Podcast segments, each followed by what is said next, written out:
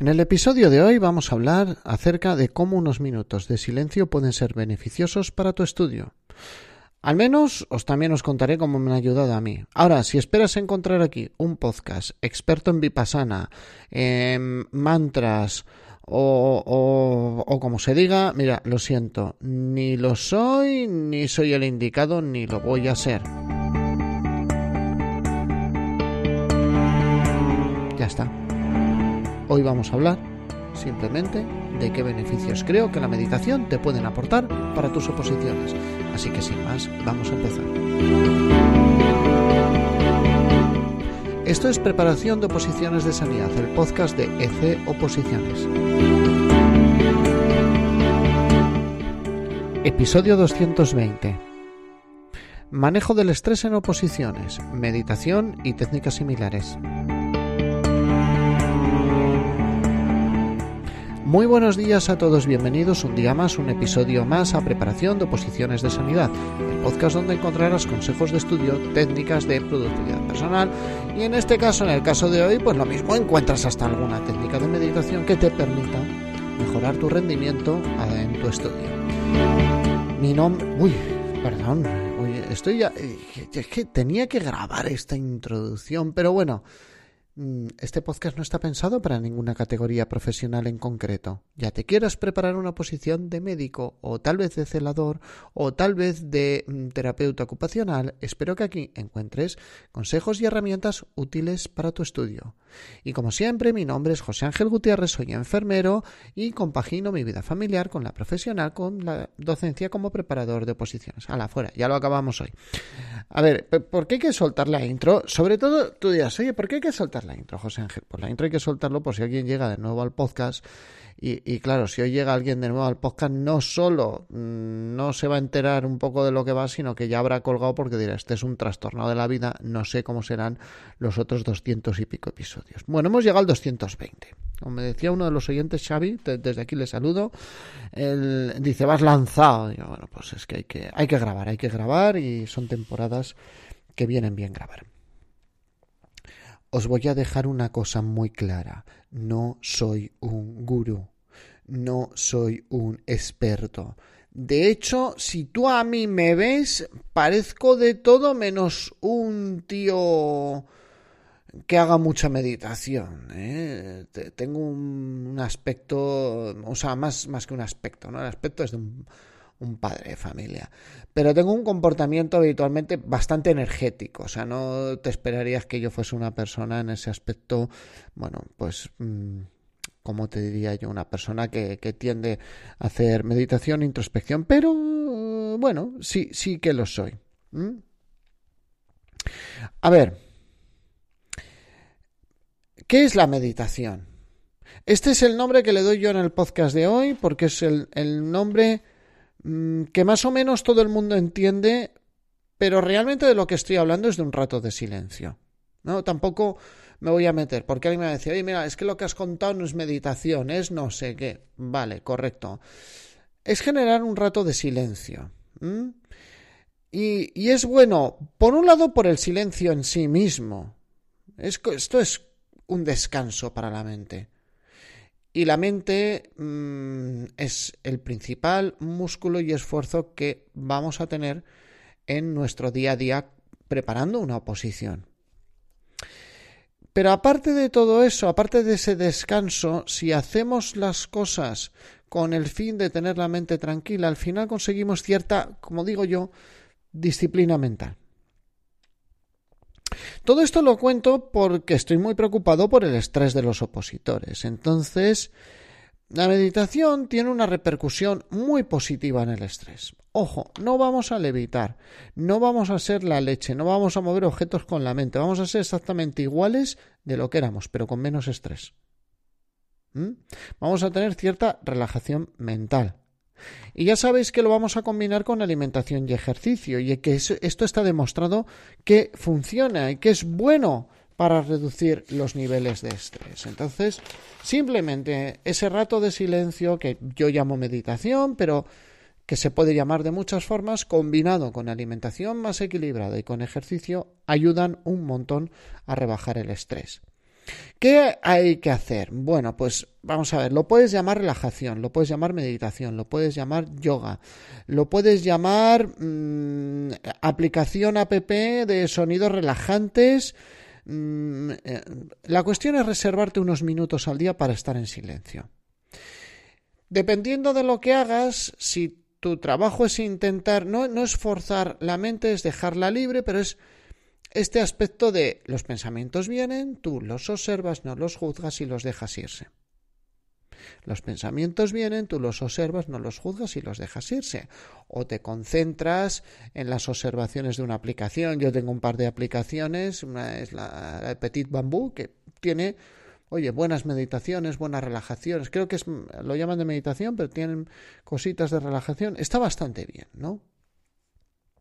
No la recomiendo al 100% porque es de pago, no porque sea mala. Y no quiero recomendar aplicaciones de pago para, para que nadie dude acerca de, de, que las recomendaciones que yo hago son totalmente desinteresadas. Este hecho de dejar que los pensamientos se vayan y tú darte cuenta de que los pensamientos van a venir solos, no solo genera como beneficio ese tiempo de descanso mental, sino que aumenta tu capacidad de introspección. Y no es que sea para que te conviertas en un chamán, en una persona iluminada, no. Al aumentar tu capacidad de introspección, lo que logras es que, aunque parezca una tontería, pero, pero a mí en este aspecto me ha funcionado y tengo que, que, comentar una de estas, o sea, comentar esta bondad que tienen estas técnicas pierdes menos la capacidad de concentración. Es decir, cuando aparece un pensamiento en la cabeza que te va a acabar distrayendo y que te va a acabar desenfocando del estudio, lo detectas antes.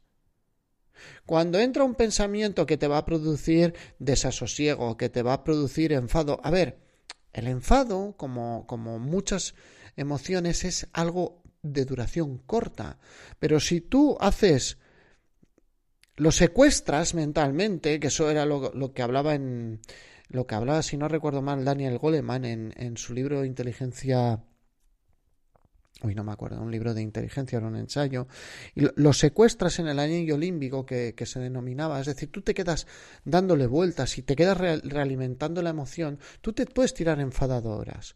Cuando surge ese pensamiento que te puede producir la emoción, si tú te has acostumbrado a observar el pensamiento de manera desapasionada, entra menos la emoción, pero aparte de todo eso, tú te das cuenta antes de que tienes un pensamiento interfiriendo y, y juegas a quitarlo de la cabeza. No adquieres superpoderes pero eres más capaz de detectar que tu mente se está distrayendo durante el estudio, lo cual hace que te concentres mejor. ¿Mm?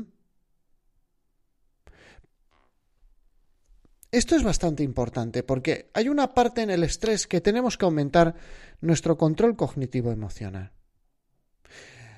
Hay una fuerte relación entre nuestros pensamientos y, ciertos estados de humor. De hecho, la terapia cognitiva para la depresión de Aaron Beck es una terapia cognitiva que se ha demostrado que tiene en, muchísimos casos que tiene tanta potencia como los antidepresivos, que quita la depresión a las personas y es cambiar las formas de pensar. Pero todas estas terapias cognitivas yo les veo un problema, que no, por mí, les veo un problema en general, que es que las personas se den cuenta de lo que están pensando. Se tienen que ejercitar mucho para ser capaces de hacer esa lectura introspectiva de qué estoy pensando ahora. Y esta es una de las ventajas que nos permite dedicarnos todos los días un ratito de meditación. Al principio os vais a encontrar a todo el mundo que dedicar unos minutos de silencio cuesta. Y al principio es normal, bueno, al principio, a la mitad y al final es normal que la cabeza se vaya que los pensamientos nos lleven a otro lado. Correcto, todo eso es normal. La clave no es que los pensamientos nos lleven o nos traigan. La clave es lo que nosotros hacemos con esos pensamientos. Y después, esto sí que realmente no es como la alimentación y el ejercicio. Esto es más a largo plazo.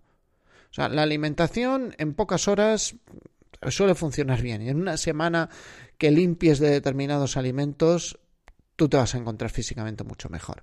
El ejercicio puede, aparte del, beneficio inicial de sentirte mm, con esa descarga de endorfinas, mucho más relajado, pero empieza a dar sus frutos a partir de las tres semanas, mes y medio.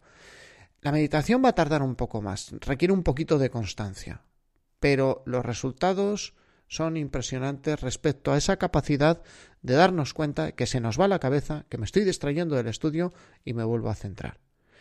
Pero sobre todo, esos momentos de silencio, mm, ya os digo, cualquiera de las cosas que se os ocurra, mm, vipassana, mm, relajación, meditación de no sé qué, cualquier que sea, cualquier herramienta o cualquier técnica que sea dejar nuestra mente unos minutos con poco estímulo, intentar que, que, esa mente dejarla un poco libre, darnos cuentas de los pensamientos, etcétera, va a contribuir de forma maravillosa a rebajar nuestros niveles de estrés. Y eso también está demostrado.